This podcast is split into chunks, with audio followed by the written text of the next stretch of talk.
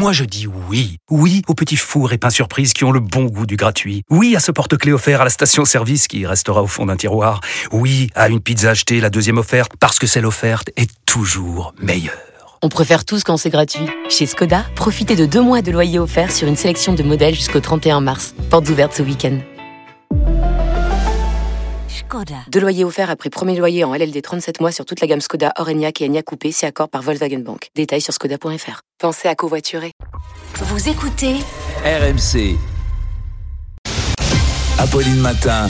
l'indiscret RMC. Les indiscrets du service politique d'RMC, c'est avec vous aujourd'hui Jérémy Trottin. Bonjour Jérémy. Bonjour Apolline. Vous nous révélez que derrière la préparation des JO, il y a déjà des vives tensions politiques. Oui, des tensions par exemple entre le ministère de l'Intérieur et les élus de Dax, Bayonne ou de Mont-de-Marsan à qui on a gentiment demandé de reporter ou d'annuler leur feria pour des raisons de sécurité.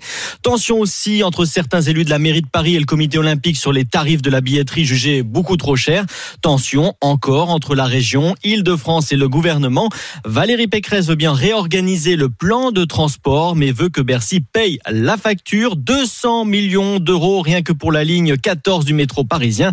Sans parler d'un sujet très sensible, celui du périphérique et de la neutralisation d'une voie de circulation pendant et surtout après les Jeux. Le gouvernement dont les ministres sont accusés de vouloir surfer sur les JO, Jérémy. Oui, c'est ce que pense du moins l'entourage de Valérie Pécresse qui soupçonne notamment le ministre des Transports de prendre ses décisions au regard de ses ambitions pour la mairie de Paris. On voit bien que certains jouent à des jeux politiciens, dit-on du côté de la région.